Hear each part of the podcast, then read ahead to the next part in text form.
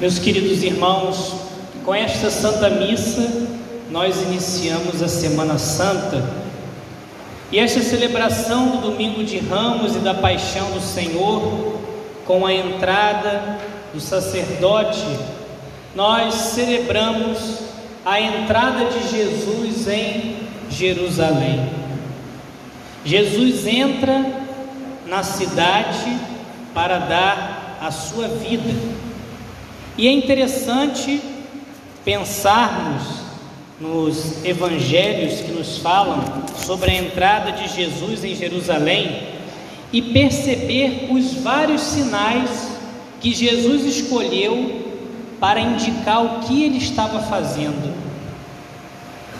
Se olharmos os evangelhos que contam essa entrada de Jesus em Jerusalém, à primeira vista, nós por causa de nossa cultura, acabamos não tendo clareza de muitos pontos que Jesus ali estava indicando.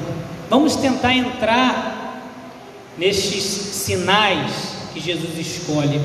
Primeiramente, as pessoas que estão ali são do povo judeu, e o povo tinha expectativa já promovida pela profecia da Sagrada Escritura, de que viria um rei, um, num tempo futuro chegaria um Messias, um Salvador, um rei, dizia livro do Gênesis, não se apartará o cetro de Judá até que venha a quem pertence por direito e a quem deve obediência todos os povos. As profecias diziam: vai vir um rei que todos os povos devem estar sob seu governo. Essa era a profecia que o povo escutava. Também veja, diz o mesmo o mesmo livro, esse que a quem todos os povos devem obediência, ele amarra a videira o seu jumento Jesus entra em Jerusalém como? Em cima de um jumento. A profecia de Zacarias exulta de alegria, solta gritos de júbilo. Eis que vem a ti o teu rei, justo e vitorioso.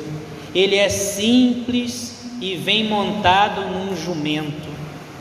Estão percebendo que o povo que conhecia as Escrituras, as profecias, que esperavam o tempo desse rei misterioso que viria da parte de Deus, estão entendendo o que esse povo estava vendo diante deles?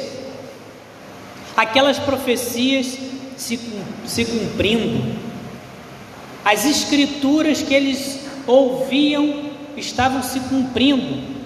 Este rei que vem em cima de um jumento, o Evangelho de São Lucas diz que, usando a mesma expressão no, que estavam usando no livro dos reis, a expressão usada de entronização do rei Salomão, que era, no livro dos reis, diz: Fazei montar na, na mula e digam: Viva o rei Salomão. São Lucas diz, diz no Evangelho: os discípulos fizeram Jesus montar no jumento para entrar em Jerusalém. No segundo livro dos Reis, diz também que ao entronizarem o rei Jeú, estenderam seus mantos no chão e o aclamavam. E o que o povo fez na entrada de Jerusalém? Estendia os mantos, porque estavam reconhecendo: o rei chegou. Também Jesus pega na cultura da antiguidade, era direito do rei usar do, da montaria, dos meios de transporte de seu povo. Está no Evangelho dito: Jesus fala aos seus discípulos: vocês devem ir até a cidade e peguem um jumento que está amarrado. Se alguém perguntar, diga: o Senhor precisa dele. E Jesus então pede isso aos apóstolos, os apóstolos trazem um jumento que não era dele, mas ele usa porque ele tem direito, porque ele é rei. Estão entendendo vários sinais que Jesus escolhe para dizer: Eu sou o rei que vocês esperavam. Eu sou a realização dessas profecias. O povo sabia disso e aclamava: Hosana. A expressão Hosana, que neste momento já histórico, designava uma expressão do, de glorificação do Messias também o povo estava usando. Osana ao filho de Davi, Osana aquele que é o prometido, aquele que vem para reinar, e todos os povos devem estar sob o seu reinado. Jesus, ao entrar em Jerusalém, escolheu todos esses sinais para dizer: Eu sou o verdadeiro Rei da humanidade Todas as nações devem estar sob meu governo.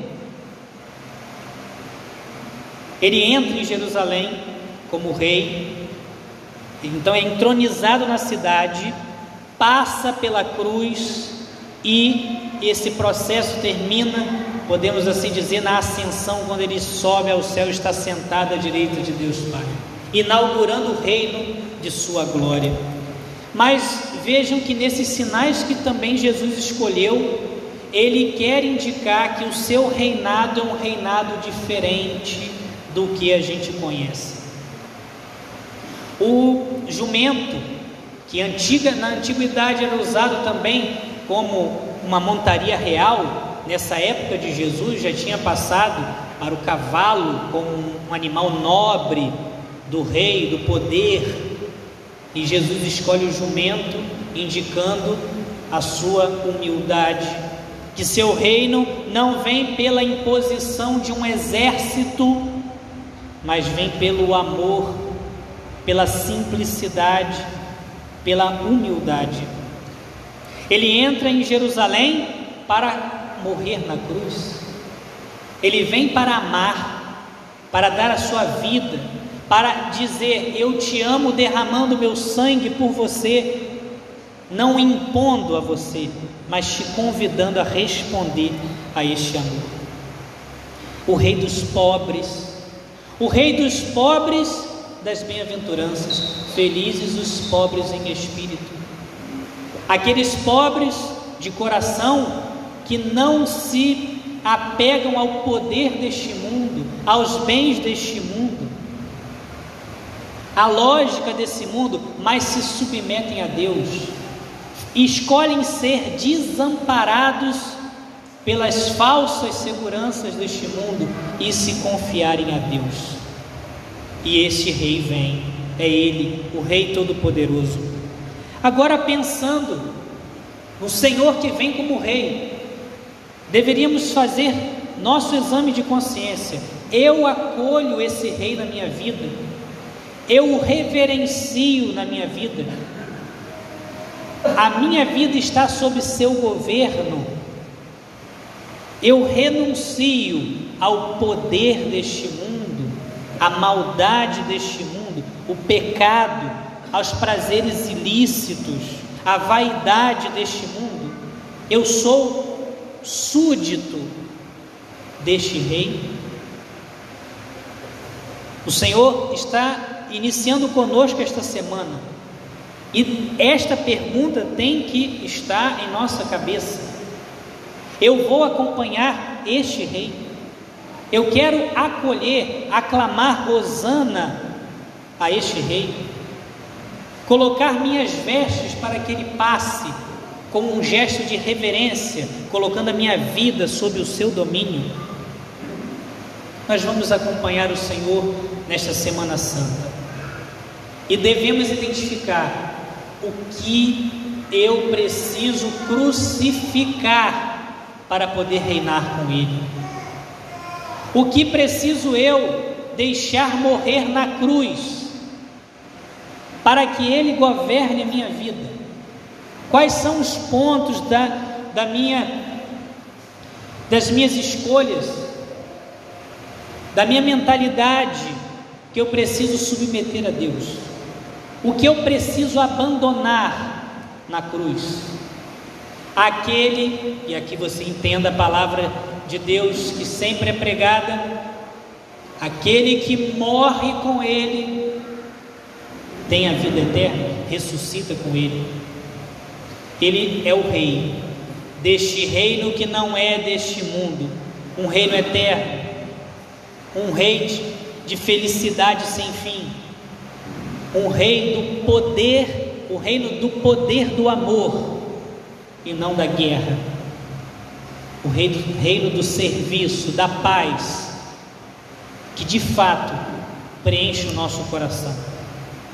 Que, esse, que esta missa nos ajude a mergulharmos na espiritualidade da Semana Santa e acompanhar o Senhor com amor, querendo nesses dias todos, nas celebrações que vamos viver, nas devoções que vamos praticar, pedir a misericórdia de nossos pecados, para sermos súditos verdadeiramente deste Rei e um dia reinar com Ele para sempre. Amém.